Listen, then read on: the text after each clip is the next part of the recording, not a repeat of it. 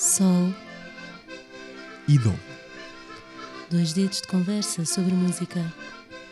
Ou três. Ou quatro.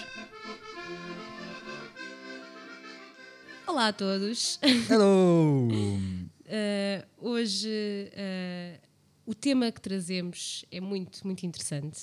Vamos falar do fenómeno global, das influências latinas ou dos ritmos latinos, das vozes latinas, como, como tendo neste momento um, um foco, tendo um spotlight em cima pela primeira vez, eu acho.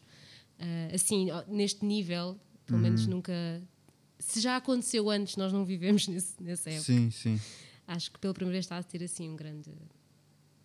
Um Tem- grande foco. exato, a história tem nuances, mas lá iremos, tipo. É, é isso, é. E, e um, um grande responsável é o, é o reggaeton, que também vamos falar. Portanto, o episódio não é só sobre reggaeton, uh, Uhum. Sim, mas, credo. mas irá desembocar aí, porque é, é um símbolo, é um género musical símbolo deste domínio atual. Sim, sim, sim. Sim, Eu acho que vai acabar se mesmo por ser um tema central, ah, porque, porque está a sê-lo, não é? Porque está a ser mesmo ah, um fenómeno global. É Uma coisa que me surpreende, honestamente, porque eu não consigo. Eu pessoalmente não consigo. ah, não consigo entender emocionalmente. Sei lá, eu consigo estar Se calhar não tem nada para entender emocionalmente. Pois, se calhar o meu problema é. Também, pronto, também, também pode ser por aí. É uma boa discussão. É. Mas não abrimos já as cartas todas. Não, não todas. Só algumas. Só demos algumas. Mas para já o que é que estamos a ouvir, não é? É. Ah, não, não, não. eh, eh, Antes, antes disso, eh, fazer um, um convite, um repto aos nossos ouvintes. Que é, nós queremos lançar uma... um- Open call. uma open call, uma, uma, uma ideia, uma, uma coisa gira que acho que podíamos, fa- podemos fazer, se quiserem participar, que é convidar-vos a sugerirem-nos um disco, um álbum qualquer que vocês gostem, ou que não gostem e que queiram obrigar-nos a ouvir. Exato, que nos queiram traumatizar. Basicamente, nós queremos ouvir aquilo que vocês quiserem que nós ouçamos. E, portanto, nós vamos abrir uma open call no Instagram, no Facebook, eh, em que cada pessoa vai poder sugerir-nos um álbum. Eh, o que quiser. E nós vamos ouvir aquilo tudo. Quer dizer, se, se forem muitas sugestões, vamos dividir, eu ouço umas, ali eu outras, pronto. Mas basicamente depois a ideia é no final do verão, início do outono, eh, vamos fazer um episódio extra só com as nossas opiniões sobre tudo aquilo que vocês nos quiseram que nós ouvíssemos. Sim. Mas tipo, não sintam pressão nenhuma, por favor, em relação àquilo que Opa, escolhem sim. uma coisa, não sei o quê, blá blá blá. Tipo, eu acho que já deu para perceber que, apesar de nós termos às vezes estes discursos, tipo, tentar falar De de uma forma séria sobre as coisas, Na verdade. nós na verdade não temos pretensões nenhumas sobre e ouvimos um pouco de tudo. Mandem-nos um álbum de música pimba, ah, por favor. sim, por favor, sim, eu gostava. Ah, mas qualquer coisa, qualquer Por coisa. favor, Marco Paulo. Adorava, adorava. Era giro. por Era uma boa oportunidade. Pois era. Não, mas é, é um bocado, é isso, é, pá, não tenham essa, oh meu Deus, e agora tenho de enviar uma coisa super reconhecida e vou ler primeiro uma data de artigos Sim, para ser, pá, não, tipo, não, Ok, então o que é que o que é que andamos a ouvir, não é?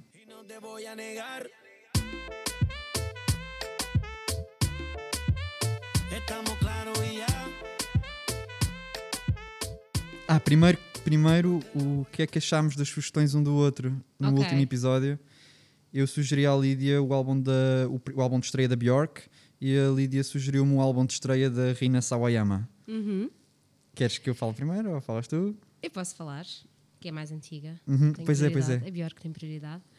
Ah, olha, eu gostei muito, mesmo. Ah, ou pelo menos gostei, vá. É é um mood muito específico, não é? Sim. Ah, porque lá está, tem aqueles, aqueles momentos surpreendentes de disco. Uhum. Que eu, mas que eu, eu achei mesmo giro, por acaso, achei, achei giro. Se calhar não é daquelas coisas que me apetece sempre ouvir, mas acho giro estar Uhum. ali no, no álbum da Bjork, pelo menos, tipo, não estava mesmo nada à espera. Ahm, e engra- achei engraçado, porque tem ali elementos que já a iriam consagrar mais tarde como sendo quem ela é. né? Então, eu- eu, uh, a Vina a Boy, por exemplo, é, daqueles, é daquelas músicas que eu acho que ela ainda hoje canta. Aliás, acho que quando fomos vê-la uh, ao Luxemburgo. É verdade, nós fizemos isso. Excelente Temos memória. muito estilo. Ahm, quando nós fomos vê-la, acho que ela cantou. Tenho quase certeza que ela cantou essa Ok, música. ok, por acaso não me lembro, mas sim. Ah, acho que ela ainda é uma daquelas. E por acaso foi engraçado porque foi. a que se calhar eu mais identifiquei como sendo ela de agora. Portanto, Sim. já aqui eu consigo perceber como é que ela vai ser. Ah, e depois Yeah. a mistura dos, eh, de cordas, já com, com elementos tipo experimentais rítmicos. Sim, sim, sim. Aquela experimentação que ela faz, mesmo a nível rítmico, que eu acho impressionante, ah, misturado com instrumentos mais, mais antigos, não é? mais de orquestra. Gostei mesmo, gostei mesmo. E foi, foi muito fixe. Gostei bué da. Logo a primeira, a Human Behavior e a Crying, adorei. Mas pronto, gostei mesmo. E portanto agradeço-te A hora é essa. Estou aqui sempre. sempre aqui para. Bjork, Bjork, sempre, sempre. Eh, em relação à, à Rina, ehm, eu, eu tenho que pedir desculpa em primeiro lugar porque só a ouvi duas vezes.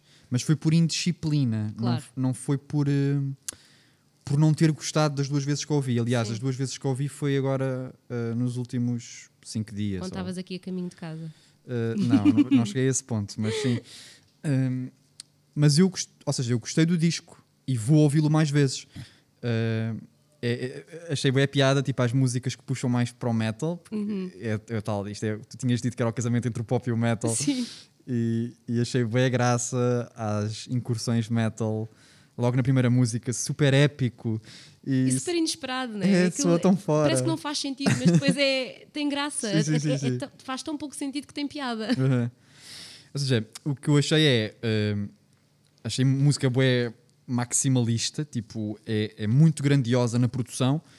uh, o que em certos momentos se tornou talvez um pouco cansativo, mas também porque o disco até penso que tem é relativamente comprido. hum, e portanto essa, essa, essa grandiosidade, digamos, cansa ali um bocadinho. Por outro lado, as músicas, como são um pop mesmo uh, bem feito, todos os hooks, todos os, parece quase malabarismos a forma como ela consegue fazer os refrõezinhos tão catchy, uh, tudo. E, e, portanto, yeah, tu estás a curtir o disco enquanto ouves, é difícil não o estás a curtir porque cada música tem a sua cena e tu estás lá dentro, não sei Sim, explicar. sim, sim, São diretas. A minha música preferida foi a Bad Friend, que está a meio do disco. Mas, por exemplo, essa aí co- consegues respirar. Portanto, é- Uhum. Apesar de ser um disco é comprido, não tem só.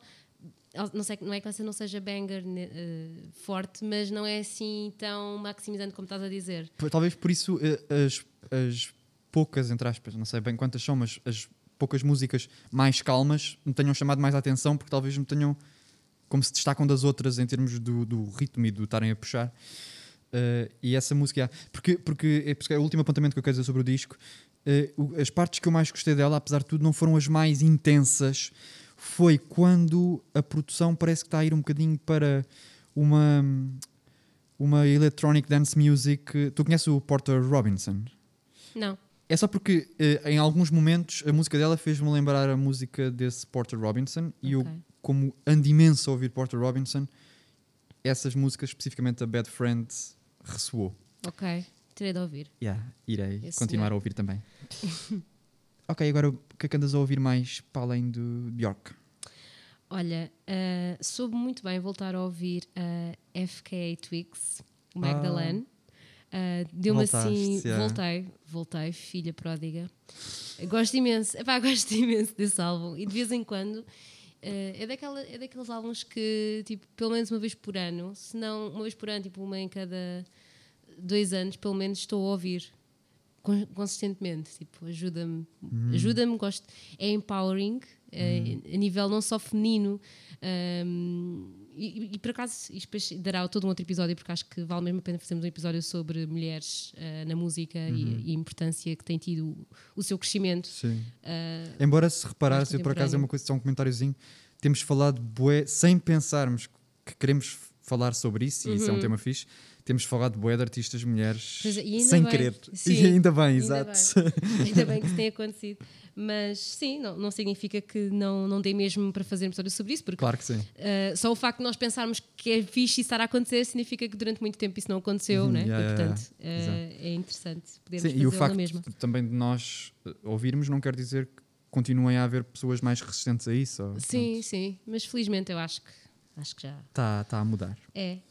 Uh, mas pronto, gosto imenso desse, desse álbum e gosto imenso dela. E, mas aquilo que depois também tenho ouvido muito é o novo single dos Big Red Machine, que tem o Justin Vernon, do, do, Ah. dos Bon Iver.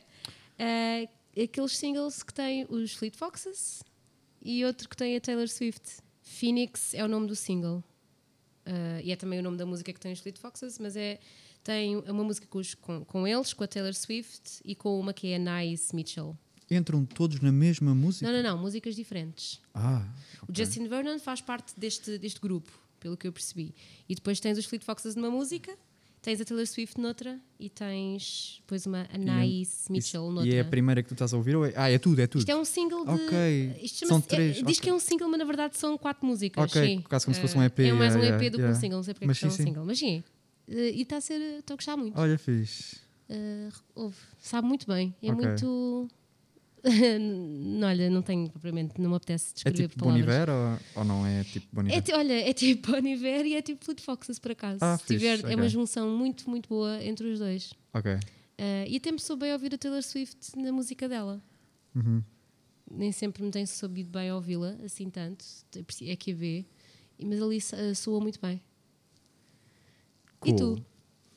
Eh, eu eh, tenho- tinha aqui boas coisas e tive aqui a arriscar porque uma pessoa tem que tomar decisões Tem, na vida temos. Yeah. E então vou falar só de três. Vou ser bué conciso. Boa. Primeiro ando a ouvir bué o- um disco da Ariana Grande eh, que é o Thank You Next. Uhum. Uh, basicamente, eu só, eu só comece- comecei a ouvir a Ariana Grande no início deste ano, mais ou menos, final do, do ano passado. Uh, e ouvi um álbum mais antigo dela na altura. Agora fui a este, que acho que é tipo o penúltimo, que ela lançou. E a produção é mais rica do que aquilo que eu andava a ouvir antes. E, e é mesmo viciante. É, tipo, é- o pop é efetivo porque tu, quando tu dás por isso, estás a meter play outra vez no início e estás a ouvir outra vez o disco. Pronto. Pois. Eu gosto disto. Eu, eu arrisco-me aqui a dizer que ela é das cantoras pop atuais que canta melhor. Ela e a Rosalia, que para mim são as duas Sim. incríveis. Mesmo neste sentido de chegarem eh, as duas, eh, conseguem ter um range, tipo, conseguem fazer é. partes muito graves e coisas muito, muito agudas, nomeadamente a Ariana Grande tem uma música. ah, Se que calhar é esta, que Foi, sei foi, se- foi uma amiga minha que me falou, a Melissa, que me disse que, que ela tem uma música em que chega mesmo a uma nota. Eu acho tantas é essa, que é- acho que é do, com o do Weekend. Uh, ah, não sei, então não sei. Esta aqui é é a in- inicial do disco, acho que é Imagine. Imagine. Imagine, não sei o quê. Ela tem uma nota que aquilo é ridículo. É. ridículo. Parece tipo um pássaro, não sei explicar. Sim, sim, eu, aliás, eu não percebi que aquilo era ela a cantar, eu achava que era um efeito. Mas se calhar ela é faz essa, essa, essa nota noutras canções, nessa Sim, do deve Weekend. ou ser, é assim. uma nota, acho que até é uma nota que tem um nome específico por ser. É uma nota obscena. Exatamente, exatamente. Depois também ando a ouvir um álbum que é do Lifafa, que é um músico indiano que mistura música tradicional indiana com música eletrónica Uh, e faz-me lembrar o Fortet. Pois, E... eu quando me falaste nesse, nesse artista Sim. e disseste essas duas coisas, eu lembrei-me logo de Fortet, Yeah, pensei que era primo. Porque, yeah. Mas depois tem, tem a sua voz em plano principal, coisa que talvez o Fortet vai mudando o vocalista, ou a voz está sempre em plano secundário, ou quando não está, vai mudando. E aqui temos um anfitrião, digamos assim, que nos conduz com uma voz bonita, eh, indiana, eh, e sei lá, está bué divertido o disco. Uhum. Envolve-me bué. Metade das Fico músicas mais do contente. que outras, mas já. E, e por fim, não é surpresa nenhuma, mas fui ouvir mais uma mixtape da DJ Sabrina, eh, que é Shop Pop Mix, não sei o quê. É basicamente é a quarta mix, DJ mix dela, e eu estou a ouvi-las todas por ordem cronológica. E agora já há um mês que não ia ouvir mais nenhuma nova, e fui ouvir esta, e está tão boa como as outras. Portanto, notícia de última hora: DJ Sabrina continua a não me desiludir. Eu acho que tu deverias, ah, antes de mais, ah, aproveito para te dizer, que algumas pessoas que me têm interpelado, ah, diversas pessoas, inúmeras pessoas que me têm interpelado sobre o, sobre o podcast, dizem que ficam muito surpreendidas de tu seres tão ah, ávido consumidor de pop. Seres uma pessoa que ouve tanto, Ok. tanto, tanto pop. E, e, portanto, acho que deves aproveitar pá, para embrace it. A perceberes-te da, importância que tens como ícone estás a ser um ícone.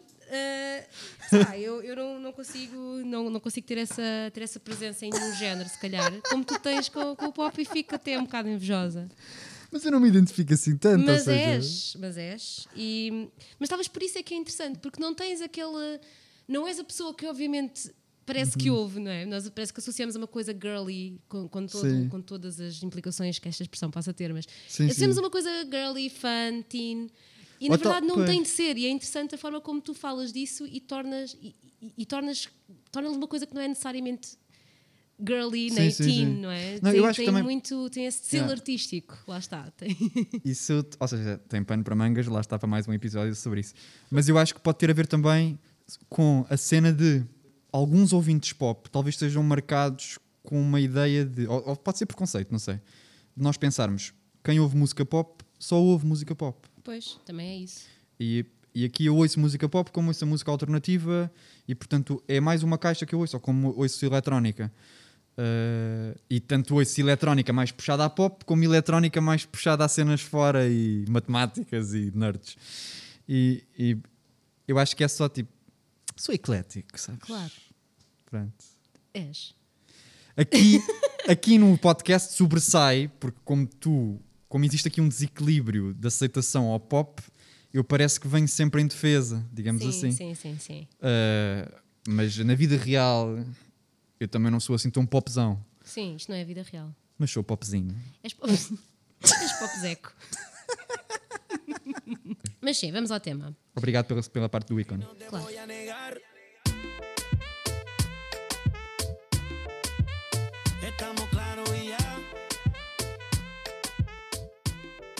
O boom da música latina e a sua influência global. Acho que, acho que o tema pode ser, pode-se pode dar este título, se tivermos de pensar num título. Ah, e acho que faz sentido um bocadinho conceptualizar aqui, ah, pelo menos, a década do século XXI, a década do século XXI, o século XXI como estando dividido um bocadinho com tendo começado na primeira parte da década com o rock, não é? É, é um bocado consensual que temos rock, rock, rock alternativo na primeira parte da década, com o hip hop depois a surgir na segunda parte da década, não é? com Kanye West, Kendrick Lamar depois, e portanto, falando assim de forma mesmo muito global, está assim mais ou menos dividido desta forma. E agora está a surgir um outro fenómeno que é a, a descentralização, a diluição da- dos fenómenos anglo-saxónicos, né? portanto, tudo o que fosse dos Estados Unidos, eh, da América ou de- de- dos, eh, dos britânicos, está a começar a surgir uma audição ahm, muito mais Ativa ou... ativa, sim. Estou a tentar lembrar de uma palavra melhor, mas não, não estou a conseguir, não me estou a conseguir Ok, lembrar. é. Mas no fundo, ah, uma, data de outros géneros que antigamente nós associávamos a ah, isto é world music, não é? Músicas do mundo. O que é que são músicas do mundo? Uhum. Sim, É esse- tudo o que não fosse música ah, europeia, ah, tradicional, Exato. daquilo que, estávamos, aquilo que estávamos habituados a ouvir mais normalmente, né? chamávamos músicas do mundo. Sim. Ah, era uma caixa enorme e até sempre achei um bocado injusto e estranho. Sim, sim, sim. Tipo, essa, esse termo que engloba tanta coisa É redutor. é redutor e até é um bocadinho condescendente, não sei. Sim, tipo, sim, sim. "Ah, pois vocês são do mundo tipo, nós, e nós somos tão, tão ecléticos quando ouvimos músicas do mundo. E não, tipo, é, é, é um mundo, é literalmente um mundo que está ali dentro e, portanto, faz sentido que se divida e que se perceba Sim. o que é que está ali dentro. Porque Sim. pensamos, por exemplo, naquele festival de sinos, de músicas do mundo, toda a riqueza que está ali, toda a diversidade, por um, eh, é, é bonito que aquelas coisas tenham um lugar e a pena é que muitas delas não tenham lugar fora daquele festival, quando mereciam Sim, ir para, para palcos onde depois essas coisas não, não têm espaço. sim, sim, sim. Ah, é verdade. Mas o que vamos falar aqui é precisamente sobre fenómenos, especificamente da música latina, que conseguiram furar essa caixa Sim. e, e de como atualmente se estão a afirmar. Sim, e estamos a ver isso com, com os ritmos latinos, também estamos a ver isso com os ritmos africanos. Ah, acho que Portugal está a ter um bom papel nisso, né? Ah, acho que estamos, estamos ah, eles so- somos portugueses todos, não é? Pelo, Infelizmente, pelos motivos que sabemos ah, de os termos invadido e estarmos a apropriar da sua cultura, mas a verdade é que Aliás, também aconteceu com a Espanha e que também aconteceu com a Espanha, exato. Exato. Depois, historicamente, essas coisas estão todas ligadas, mas ahm, estamos a ter também um papel importante na- nessa globalização e é muito giro como cada vez mais, e acho também isso é que motivou o- o- este tema, começamos a ouvir, nós ligamos a rádio ou, ou vamos a perceber o que, é que se está, o que é que se está a ouvir agora mais e tem sempre ritmos latinos, é quase sempre, quase sempre. Está a ser. e que, por um lado, às vezes torna cansativo, né? que às vezes podemos pensar, epá, fogo, lá está, mas ao mesmo tempo podemos pensar ao contrário, que em vez de ser tipo, "Oh, pronto, outra vez isto, como é, que, como é que está a ser sempre isto? E como é fascinante que se esteja a dar voz a isto, quando nunca se deu, o que é, que, o que, é que está a acontecer?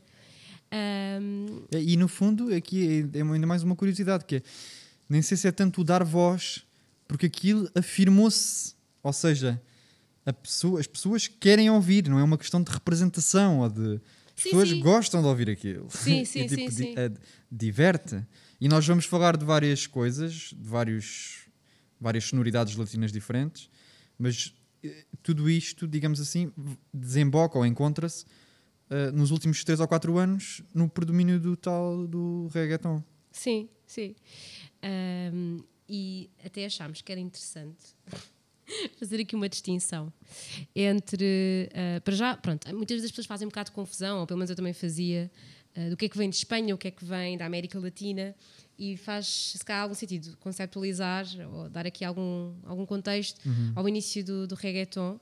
Uh, sendo que, historicamente, acho que teve início mesmo no reggae, como base estrutural pura, portanto, ali na zona, na zona das Caraíbas, ali, não é? Portanto, aqueles os países, acho que, não sei se Jamaica foi o início. Eu, te- eu até estive a ler que o Panamá teve do, também um. do um- reggaeton. Sim. Também Porto Rico. Porto Rico, pois, eu vi que foi a seguir Porto Rico Ok, e depois Colômbia. Portanto, agora a finalizar Ok. mais Colômbia com, o- De qualquer das formas, são todas. o Bunny e o, sim, e o são, outro que eu não me lembro são, são todos ali, tipo, da região das Caraíbas, não Sim, é? sim, o sim. Caribbean, Latin Caribbean. Sim. E que é. Latino caribenho. Isso é brasileiro. Vale. mas sim, mas, mas é. E é interessante também pensar que esse, esse tipo de, de música já tinha surgido antes, não é? Ah, com algumas músicas isoladas. Sim. Há um exemplo que também estive a fazer um mini estudo, uh, que é o Daddy Yankee, que é um artista precisamente de Porto Rico e que é o, considerado o, o pai do reggaeton, que, que terá inventado este cruzamento de géneros. Porque o reggaeton, tu, até sabes isso melhor do que eu, qual, é tipo a fusão do, do que é que está ali a acontecer. Sim, pronto, eu por acaso não li que tinha sido ele, foi outro DJ, Ok, ok. Mas, se- mas no fundo, é, é- no fundo isto depois, quer dizer, quem é que. Ninguém Sim, sabe muito bem, mas, Exato. mas acho que foi. já- porque eu tinha lido até que tinha sido o Panamá também, alguém Ok, lá é. do Panamá, um DJ qualquer, e que era a mistura, lá está, do reggae com dance music. No fundo, começaram a, a pôr dance music, eletrónica, com o reggae e aquilo deu assim uma. Um ritmo muito mais mexido, muito mais hum, batimentos por minuto mais elevados, Uhum. Uh, e deu assim origem a uma sonoridade semelhante uh, ao que nós agora ouvimos e reconhecemos como reggaeton. Se cá depois o Daddy Yankee é que pegou Uhum. nessa sonoridade que ainda estava assim a começar e, e difundiu No caso do Daddy Yankee, ele também assume que outro ingrediente que ele deitou para esse caldeirão do reggaeton foi o hip hop e foi Ok. o, o rap em língua espanhola. Eh, E o primeiro grande sucesso, que certamente a maior parte das pessoas que vão ouvir isto se vai lembrar desta música, porque é uma. eh, é, é considerado o primeiro grande sucesso de reggaeton antes do reggaeton ser conhecido algo. por reggaeton. Uh, porque foi em 2004, é aquela música que é Gasolina. É um hino. Tá bebendo da gasolina, Isso tipo, se realmente, se vamos ouvir retrospectivamente, aquilo faz sentido ser reggaeton, é classificado.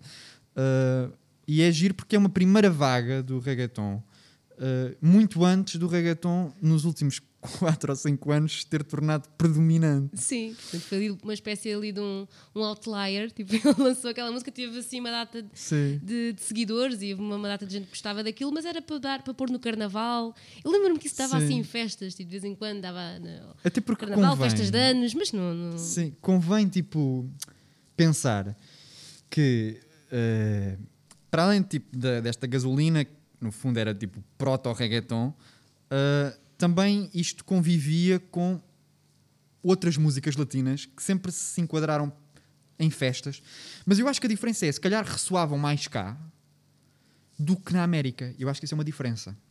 Porque o reggaeton atualmente na América está completamente implantado e é ouvido em todas as festas Eu, e e nós, quando éramos pequeninos, já ouvíamos tipo bomba, ele movimentou sensual, Sim, sim, sim, e aquelas Caribe Mix, era tipo aquela Bute doutor chego para ti. Estas musiquinhas todas, a ser é, é, é sério, não? Nós já tínhamos tipo, talvez, eu diria pela proximidade com Espanha e esta sensibilidade, eh, nessa altura, no início dos anos 2000, também já éramos. Havia essa dimensão da música latina em festa, no contexto de festa. Eu, eu, eu não digo que não, mas por acaso eu sinto que aconteceu foi. Ou, ou então, pelo menos, está, está associada, além desse, de- deste, desse pormenor e, e dessa particularidade, ainda outra questão, que é associar aquilo que era, que nós sempre pensámos que era música de festa, neste momento já não se, já não se pensa que é apenas música para festa, Sim. ou pelo menos já não se aligeira essa ideia como sendo ah, é música de festa, não É é? Neste momento- brincadeira, só brincadeira. Neste momento, yeah. música de festa, ou pelo menos esta música, está a ter uma produção gigante e está Uhum. a ter eh, artistas muito bons e, portanto, já se começou a valorizar de outra Sim. forma. Porque eu também sinto, e acho que Exato. Uhum. Portugal, também pela nossa proximidade, isso pode ter acontecido, mas também sinto que os Estados Unidos também sempre têm uma proximidade imensa, não é? Com, com, com, com a América Latina Sim, e e, com os, com os mexicanos e que também tinham comunidade, uma comunidade hispânica também residente Exatamente, considerável. exatamente. E que eh, artistas como Jennifer Lopez, ah, a Shakira, por acaso, eu acho que era aqui um bocadinho mais reconhecida do que lá, mas, mas lá também era. Uhum, Até porque ela tem uma música, há uma música dela com a Beyoncé, Uhum, ah, e portanto. Eu acho que estas artistas também sempre foram lá reconhecidas, mas em semelhança com cá, era música de festa. E é- Sim. isto isto é dito assim mesmo de forma tipo, ah, é mesmo só para estar a, a malta estar Meio ali divertida sim. e é desvalorizado como algo que tem, que tem potencial, ah, que tem ali ah, valor artístico de alguma forma. Sim, e agora acho que se começou, tornou-se tornou valorizado e é Uhum, refrescante, tornou-se refrescante ouvir. É, São artistas sedimentados, respeitados, aclamados por revistas especialistas, pela crítica, Uhum. e que, portanto, os seus ouvintes não são apenas pessoas que se querem divertir, são pessoas que eh, andam à procura do que é que de melhor anda a acontecer na música. E identificam aquilo como sendo uma das coisas que melhor está a acontecer, que é, Uhum. portanto, é, acaba por ser, eh, por ser interessante. Isso é excelente. E eu acho que o streaming pode ter alguma, alguma responsabilidade por essa. Eu tenho medo de dizer democratização, porque apesar de tudo, acho que temos que ser um pouco cínicos e não pensar que tudo isto é só um fenómeno de eh, democratização de- das outras línguas se poderem afirmar. Obviamente que as indústrias estão por trás disto Claro. e, e se, e se os artistas conseguem sedimentar é porque existiam públicos predispostos e alguém teve olho para essas campanhas Claro, e para. claro. Tipo, para a, isso. a verdade é essa. A verdade é que ah, os artistas têm o seu mérito e, e o fenómeno aconteceu porque lá está, as pessoas começaram a estar mais predispostas a- a- e, mais disponíveis a outros ritmos que antigamente não estavam. não é? Se calhar começou a ser mais normal ouvir coisas diferentes que as pessoas que estavam habituadas sempre ao paradigma ah, americano, eh, briti- britânico, ah, na altura não estavam dando e de repente agora foram surgindo outras coisas e, e estamos mais disponíveis, eu acho.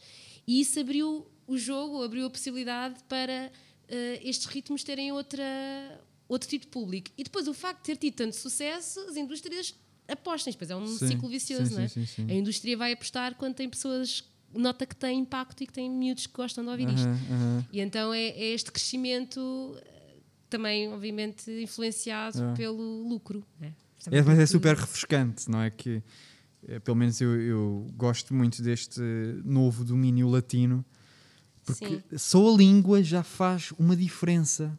Porque não ser tudo em inglês, pá, que cansativo. É, é. Eh, E é tão bonito a língua espanhola. Eu, é. eu gosto imenso. sim, eu gosto também, eu também gosto, também gosto. Gosto muito de ouvir cantar E, ou seja, é, é giro porque a língua espanhola está suficientemente próxima da nossa para nós nos identificarmos com a expressão, mas suficientemente longínqua para nós, apesar de tudo, a vermos com um olhar eh, exótico, digamos sim, assim. Sim, sim, é verdade. É e portanto é uma língua gira de nos relacionarmos com ela. yeah. Sim.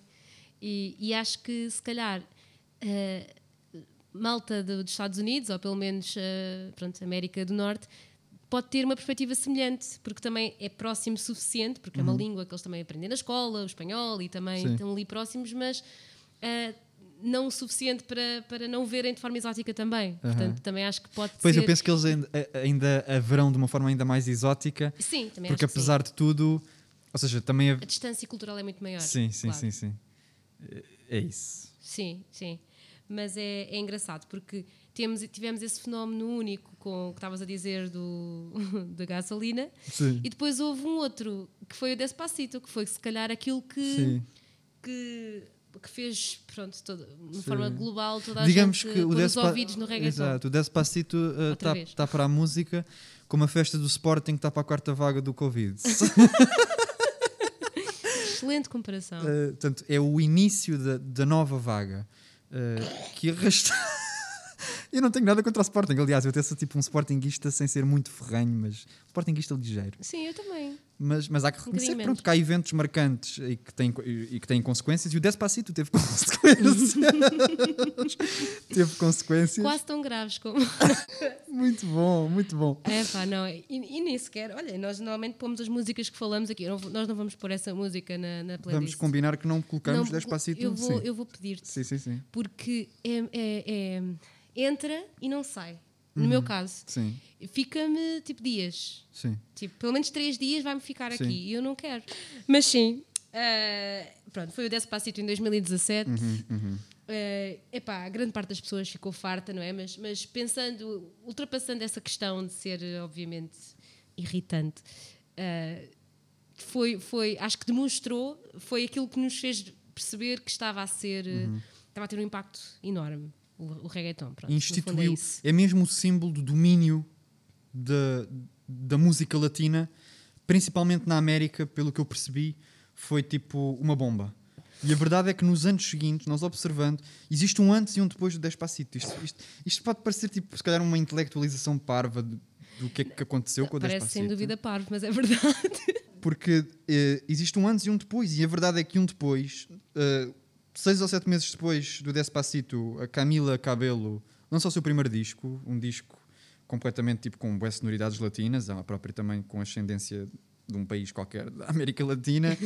Eh, depois o, é o, o. J Balvin, o J Balvin lança um disco que é considerado tipo um dos discos mais importantes do reggaeton, que é o Vibras. Não sei o ano, mas terá sido em 2018, para aí, um ano depois, ou qualquer Sim, coisa. ele é da Colômbia já agora. O- J o, Balvin. J Balvin, ok. Sim. Pois, e depois isso é super giro, porque eles vêm de países diferentes, todos ali daquela zona. E mas depois também há outros artistas. Há o Bad Bunny, Sim, que que também é. também é do Colômbia. Ah, Colômbia. olha, por acaso agora não tenho a certeza. Eu por acaso associei, porque eu baralho-os muito, o J Balvin e o Bad Bunny. E existe, ah, Acho que é pelo B. O, o, o J Balvin é mais reggaeton clássico, digamos assim, é um reggaeton puro. Sim. O Bad Bunny é mais puxado tipo ao rap eh, e a uma experimentação, ou seja, mistura mais coisas. Eu acho que estou a perceber, porque estou-me a lembrar, ele tem uma música com a, com a Rosalia e, e tem, tem esses elementos Uhum. assim mais. Lá está, ele, ele faz, tem rap lá pelo meio Sim. e a música não é assim tão, obviamente, reggaeton puro, vá. Sim, sim. É mais, é- é, mais como é o- caótico, mais sujo, mais experimental Sim, acho que estou a e, perceber. e mais vi- eh, um bocadinho mais violento também, mas não num sentido pejorativo, mais forte. Sim, sim, sim. Eh, eu prefiro, prefiro um bocadinho mais o conforto do J Balvin, eh, mas talvez Associar J Balvin da conforto É- é, interessante. Isso, isso é giro, falarmos disso. O que é? O que é que tu achas do reggaeton? O que é que tu sentes? O que é que, qual é a tua opinião? O reggaeton cansa-me. Uhum. Um, eu sou claramente uma minoria, não é? Porque não é? Portanto, posso dizer isto à vontade, porque ele está a ter o sucesso suficiente Uhum. para eu poder. eh, Eu, eu acho, eu acho de uma forma, de uma perspectiva de fora, uma perspectiva de, de- de espectadora, acho super interessante. Tipo, acho mesmo interessante, daí também querer fazer um episódio sobre isto, porque acho, acho mesmo giro. Ah, e gosto. Gosto imenso de música latina, gosto imenso de cantar música latina e gosto de ouvir ah, vozes, mais vozes femininas, por acaso. Não sei se é por acaso, se é porque as vozes femininas atuais são incríveis e já vou à Rosalia, porque preciso de ir, gosto Claro. imenso. Ah, mas o reggaeton especificamente ahm, cansa-me um bocadinho, porque é muito, muito, muito repetitivo. E, e pronto, mesmo quando, quando vou sair, ou ia sair, há alguns anos atrás, quando, quando as pessoas faziam Acontecia? isso, quando fazíamos essa cena. Eu lembro-me que eu começava a dançar e que era giro e, e que era. ah, Estimulante. estimulante, sim.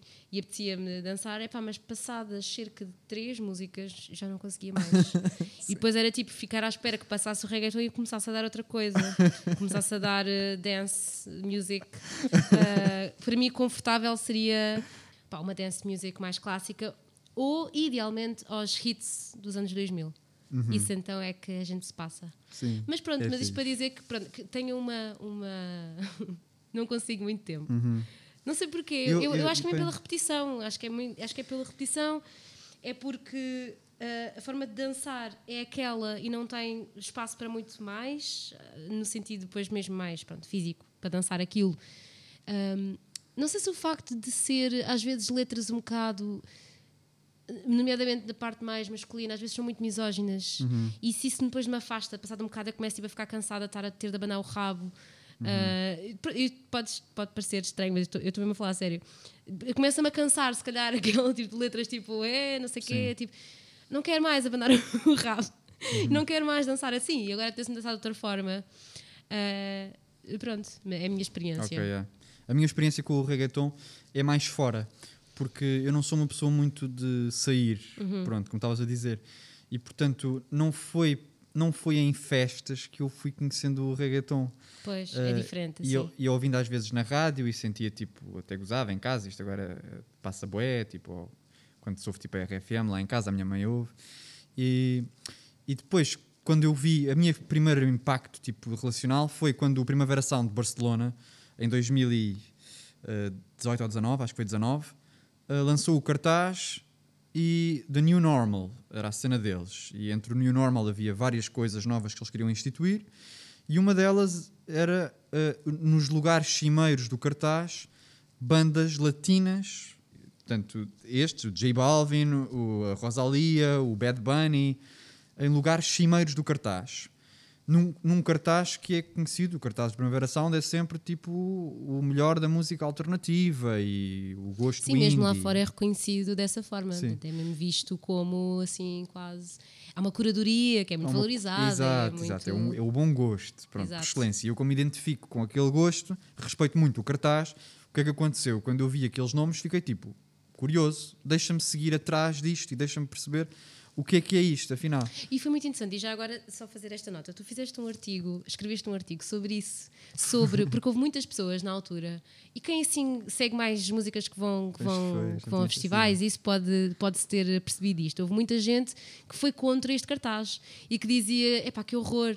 Ah, porque que agora de repente é só isto, e além de ter de ouvir isto na rádio e de ficar desconfortável, Uhum. quando eu achava que o nosso Primavera, é- que era o meu oásis da boa música Exato. e daquilo que eu me identifico, agora também vai, também vai ter Uhum. J Balvin, também vai ter Rosalia. E eu lembro-me de perceber estas pessoas do género, eu consigo entender, mas, mas eu também achei muito interessante a tua perspectiva de vamos dar uma oportunidade. Sim.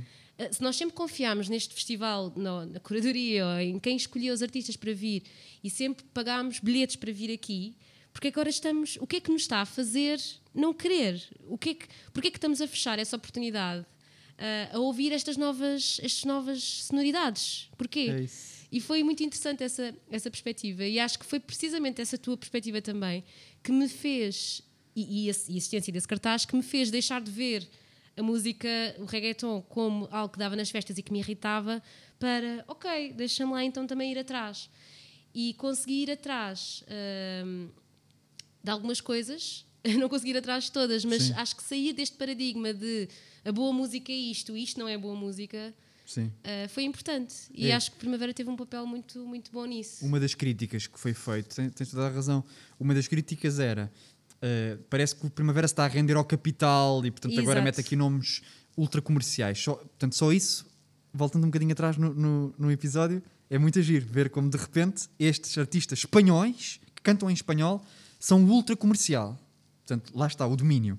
Esse é o primeiro ponto. E depois o segundo era ah, agora estão a meter aqui coisas comerciais, o festival vai desvirtuar. Isso é uma perspectiva que eu acho, na minha opinião, é errada, porque no caso da Primavera Sound de Barcelona, por exemplo, aquilo já esgota quase todos os anos, portanto, eh, e, o- e o indie, o alternativo, tem sempre os seus grandes públicos, movimentações de pessoas que vão encher aquilo. Se eles quisessem ser uh, um marco, se eles quisessem estar mesmo a esgotar coisas de propósito, yeah. não, fa- não faziam um festival musical Exato. alternativo, faziam como a nós a live.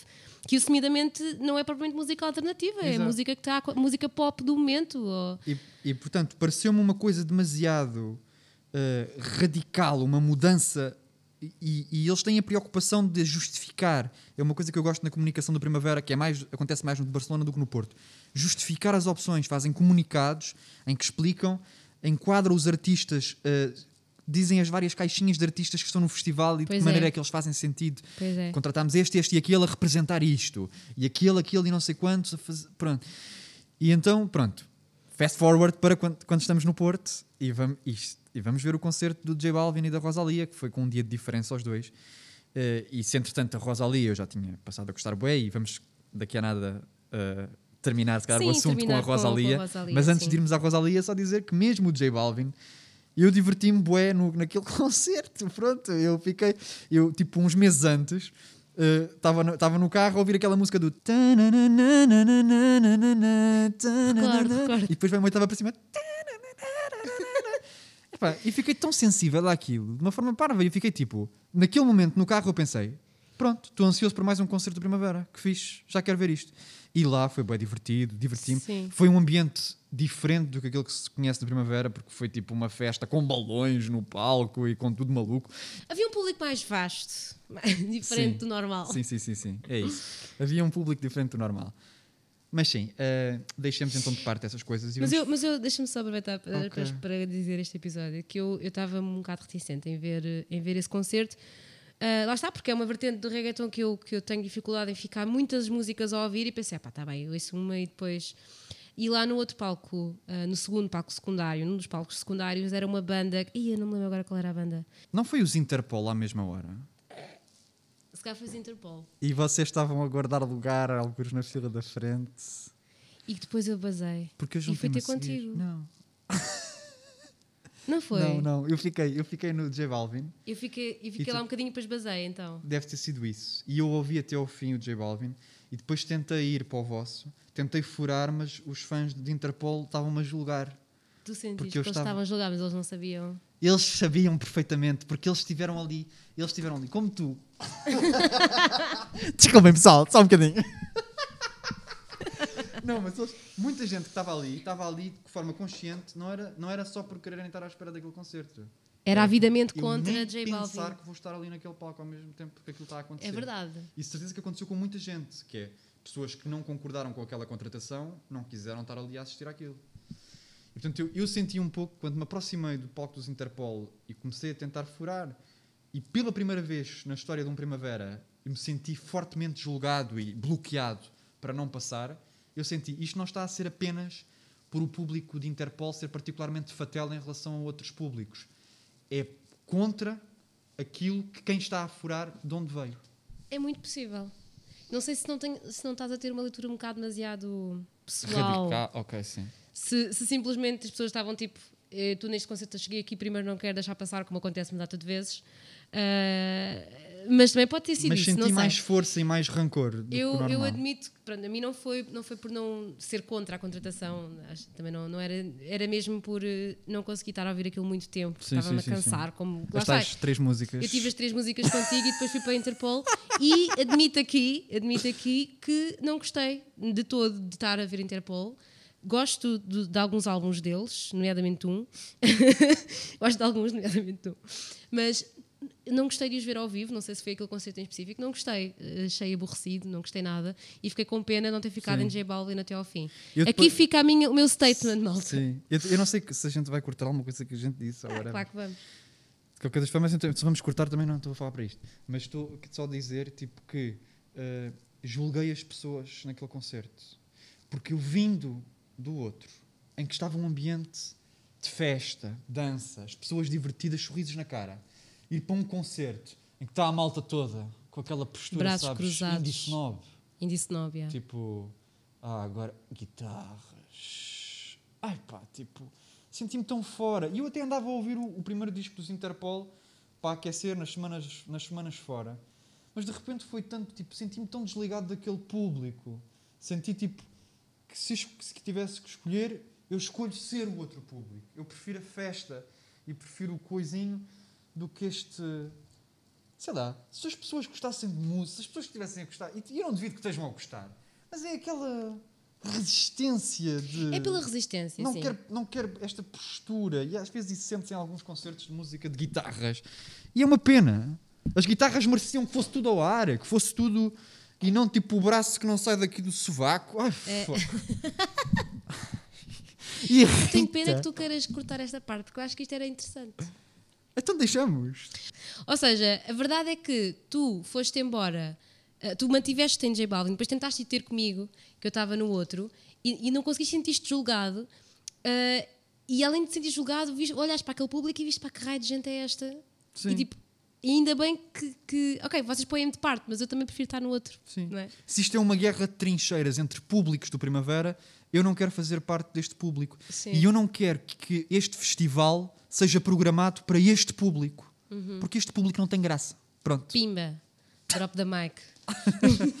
Nada contra os Interpol, nem. Não, mas eles foram uma seca ao vivo, eh, devo dizer. Ahm, mas pronto. E agora, para finalizar, íamos para a Rosalia, porque eu acho que ela merece aqui um, um, um- um espaço. Pá, ela, ela lançou, lá está. Ah, se calhar, este tal, o, o, o Despacito foi em 2017. Aham. O álbum dela, o Mal, El Mal Querer, foi em 2018, Aham. o lançamento. E, portanto, veio aqui nesta vaga de, de boom latino Sim. e, e de, de um público muito predisposto a esta, sim, sim. esta sonoridade, não é? Receptivo, yeah. Obviamente que, lá está, é esta, ta- esta tal que falámos no outro dia, quando falámos naquele episódio dos hipsters, que às vezes as músicas até são boas, mas não têm o público ou não têm a receptividade. Foi tipo mal altura, uma altura Uhum. má. Aqui foi a altura Aqui foi a altura exatamente correta, que Aham. ela, ela surgiu, não significa que talvez noutra não fosse aceitável, mas eu acho que ela não poderia ter vindo na melhor altura, que era Yeah, yeah. realmente o mundo estava predisposto e estava aberto à música latina. E portanto ela surgiu e, e foi uma loucura. E eu, eu acho que merece aqui uma distinção, que é ela, apesar de fazer muitas colaborações com J Balvin e com Bad Bunny e essa malta do reggaeton, ela, fa, ela é música flamenco. Ela não faz, ela depois tem alguns singles de, de reggaeton, mas o que me atrai nela ah, é mesmo a música flamenca, como ela trouxe aos ouvidos do mundo as sonoridades da sua. Eu achei isto muito bonito também. Era quase, se calhar, como se uma jovem fadista conseguisse trazer ao mundo, juntando fado, ah, né? Fazendo um paralelismo aqui um bocadinho. É, é, para eles, o flamenco, de, principalmente da zona da Andalucia, que é de onde é o flamenco, na zona sul ah, de Espanha, não tem nada a ver com a América Latina, é uma coisa espanhola de base. Ahm, é, de con- ter conseguido trazer este- aquilo que é da sua cultura e que ela sempre ouviu ah, cantar, trazer para o mundo de uma forma que é cool, de uma forma que jovens gostam de ouvir. Sim, e- exato. eu acho que, que tem muito valor e a, a voz dela, pá, eu devo dizer que é. Eu recomendo especificamente, se, se algumas pessoas têm alguma resistência a isto do reggaeton, ou, ou se, e se estiverem simplesmente curiosos para ouvir flamenco de uma forma diferente, ouvirem o primeiro álbum dela, Los Angeles, de 2017 também, acho eu, acho que é 2017. Porque é muito mais flamenco, muito menos pop, mais flamenco. Ah, pronto, e é um álbum lindíssimo. Sim. Lindíssimo. Porque aquelas vozes, aquelas, aqueles elementos que ela faz com a voz, aquelas coisas, muitas coisas à capela também, sim, sim, que é sim. arrepiante, é, é lindíssimo. Hum, as temáticas quase. às vezes parecem. hum, como é que eu ia dizer? Parece que ela se está a juntar com outras mulheres e que estão a chorar alguma coisa. Ah, aliás, ela tem uma música que se chama uh, Ya, Ya Llorona, a Chorona, e que também é ela, tipo assim, a lamentar-se, é tipo lamentos. Algumas músicas são lamentos, epá, e faz lembrar ah, esta ideia mesmo muito latina, antiga, das, das senhoras se juntarem e cantarem em conjunto e de se lamentarem em conjunto da sua sorte e dos maridos que as traíram e, de, e dos amores e dos os quebra-corações, essas coisas, né? é, é muito giro mesmo. E acho que a Rosalia é. Está, meu Deus, está a crescer. Eu acho que ela vai ser a nova, a Beyoncé do outro. Estava a pensar exatamente a mesma Estás coisa. a pensar a mesma coisa. Estava a pensar, estava a pensar nisso, tipo, estava a pensar que a Rosalia, eu também sou mega fã da Rosalia. A Rosalia, seja, mega fã, também não é esse tipo mega fã, mas é, é uma curiosidade tão grande e um gosto. Não é um fã pessoalizado, mas é tipo uma coisa. Por exemplo, é das poucas artistas que quando eu estou num feed ou assim eh, e lançaram uma nova música, sai tipo. E ela tem vindo a lançar singles isolados ao longo dos últimos anos. E eu estou sempre, estou bem curioso quando é que ela finalmente vai lançar um disco que a consagre. Não é que o anterior já não tenha sido mega, Eu acho que o mas outro- agora, ou seja, o anterior construiu a fama dela e o próximo é que vai ser o primeiro álbum bomba do género. Já cá estou em cima, é isto. Uhum. Uh, e estou bem, bem curioso de quando é que ela vai fazer isso, porque parece que já passou mais tempo. do Talvez a pandemia tenha atrasado aqui um pouco os planos dela. Sim. Uh, mas quando sai um single novo dela, eu paro o que estou a fazer e vou ouvir, porque tenho demasiada curiosidade sobre qual é o caminho que ela vai escolher. Porque ela tem muitos caminhos abertos à frente dela. Eu admito que tenho algum receio que ela vá muito pelo reggaeton. E isto é, um, é, pá, é uma coisa minha, Ela só, só mesmo por, eu- por eu ficar, por eu achar que ela tem potencial. Acho tão interessante o flamenco e acho tão fixe ela ter ido por aí eh, que tenho pena se ela, se ela fizer um shift muito grande para o outro. Por, apenas por achar que aquilo é uma relíquia que ela está a fazer muito bem, que está a tornar esta, Sim. esta relíquia tradicional espanhola, está, está a potenciá-la e a trazê-la ao mundo de uma forma tão bem feita que se não for ela a fazê-lo, não sei quem é que também o faz Eu bem. vou- Vou-me até arriscar a dizer uma coisa talvez ainda mais bold e que nunca tinha pensado. Uh, uh, a Rosalia está entre dois caminhos possíveis: o caminho Beyoncé ou o caminho Bjork. Ok. Porque ela é capaz, quando ela faz coisas mais left field, quando ela vai brincar com coisas.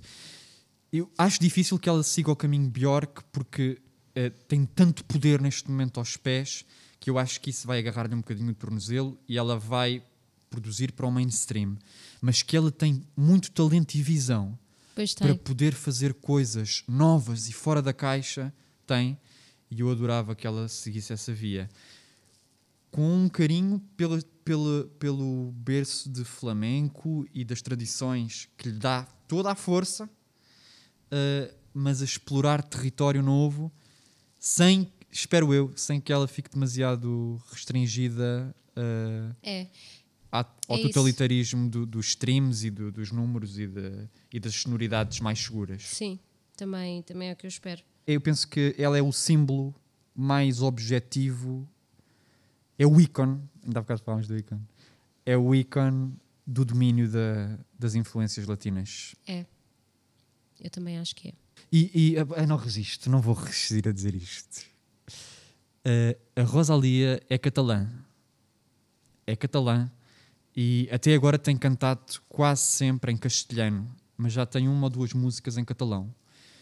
Ela é um ícone poderosíssimo e juntamente com uh, o Primavera Sound de Barcelona, que é uma instituição enorme catalã, e com outras instituições artísticas catalãs, a força da Catalunha, eh, ao nível de todas as tentativas políticas de autodeterminação, vai passar muito pela forma como eles vão conseguir eh, afirmar a sua cultura de uma maneira tão forte que se torna irreversível e que, e que se, tra- que se traduz na soberania. E portanto, eu acho que se a Rosalie alguma vez quiser, se ela tiver interesse nisso, não faço ideia de quais são os interesses políticos dela ou whatever, ela vai poder ser esse símbolo da afirmação catalã uh, porque, porque tem esse poder neste momento cultural e terá a legitimação do mundo, não ao nível dos governos, claro que serão sempre muito resistentes a uma independência catalã, Sim. mas ao nível das pessoas reconhecerem que há ali uma cultura forte. Enfim, isto. Desculpem, É é só- nota eu não resisti, não resisti Sim, é uma porque, nota- é uma porque é uma eu pessoa tão importante. poderosa e ao fazer coisas estimulantes culturalmente e artísticas, isso pode fazer brotar um novo poder político para as pessoas também. Uhum. Enfim, pronto, é isso. Música é política também. Música é política, sem Tudo é dúvida. política. E também é importante, apesar de às vezes existir alguma resistência em juntar estas coisas, porque às vezes queremos descansar. Sim, sim. Ah, mas a verdade é que é importante e, e fizeste bem a é falar uma nisso. dimensão. yeah. Ok. Ok. Então vamos seguir para as sugestões finais. te voy a negar. Estamos claros y ya. Eu adorava poder-te recomendar um álbum antigo que fosse latino.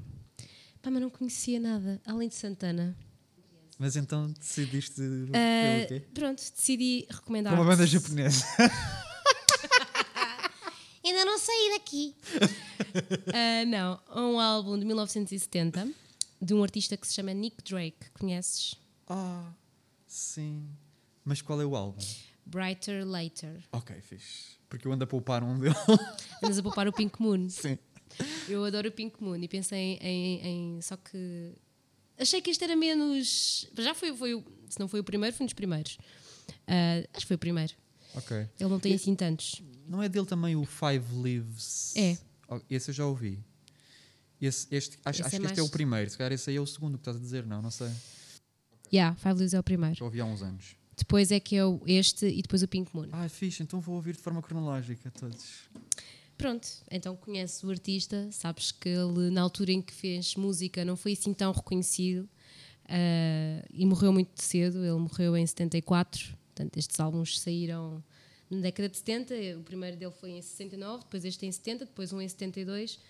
Eu até acho que há mais outro, mas pelo menos aqui, aqui não está. Mas eu tenho a ideia que ele tem quatro álbums. Ok. Ou Não sei se um um outro- arquivo ou... É, ou, é, ou é tipo best-of, ou uma Ok, compilação qualquer. Compilação, yeah. Não sei, mas de qualquer forma ele faleceu em 74. Ahm, não se sabe se foi. Se, aquilo foi um- uma overdose, mas não se sabe se é suicídio, se foi mesmo um- Sim. uma má dosagem. Mas era uma pessoa que tinha depressão, uma pessoa que sofria muito e as letras são muito melancólicas, mas é pá, muito interessantes também, mesmo.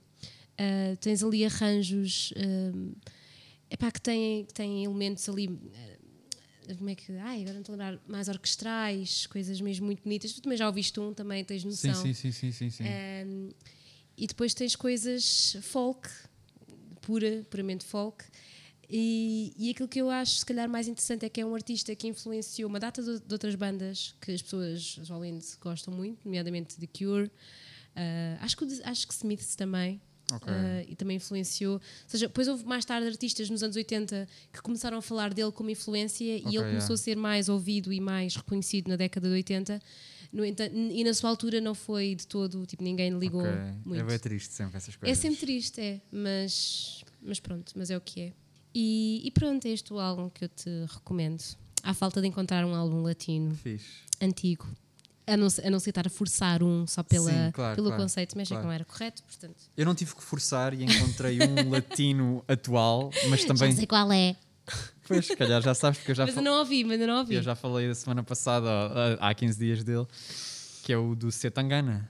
Eu estou tão curiosa para ouvir álbum. Uh, porque eu- pronto, eu não falei dele durante o episódio porque já sabia que ia ter agora este bocadinho no fim, mas também já falei há 15 dias. Portanto, no fundo, o Setangana é mais um que está agora a cavalgar esta onda da popularidade do, do género, até porque já tinha coisas feitas ao longo da última década. Mas este disco, que é o El Madrileno, uh, é super eclético. Lá está, não, não traz flamenco, mas traz rumba, traz bolero. Uh, e, e li uma descrição muito gira do, do, do- deste, deste álbum que, que acho que é, é demasiado gira para não dizer.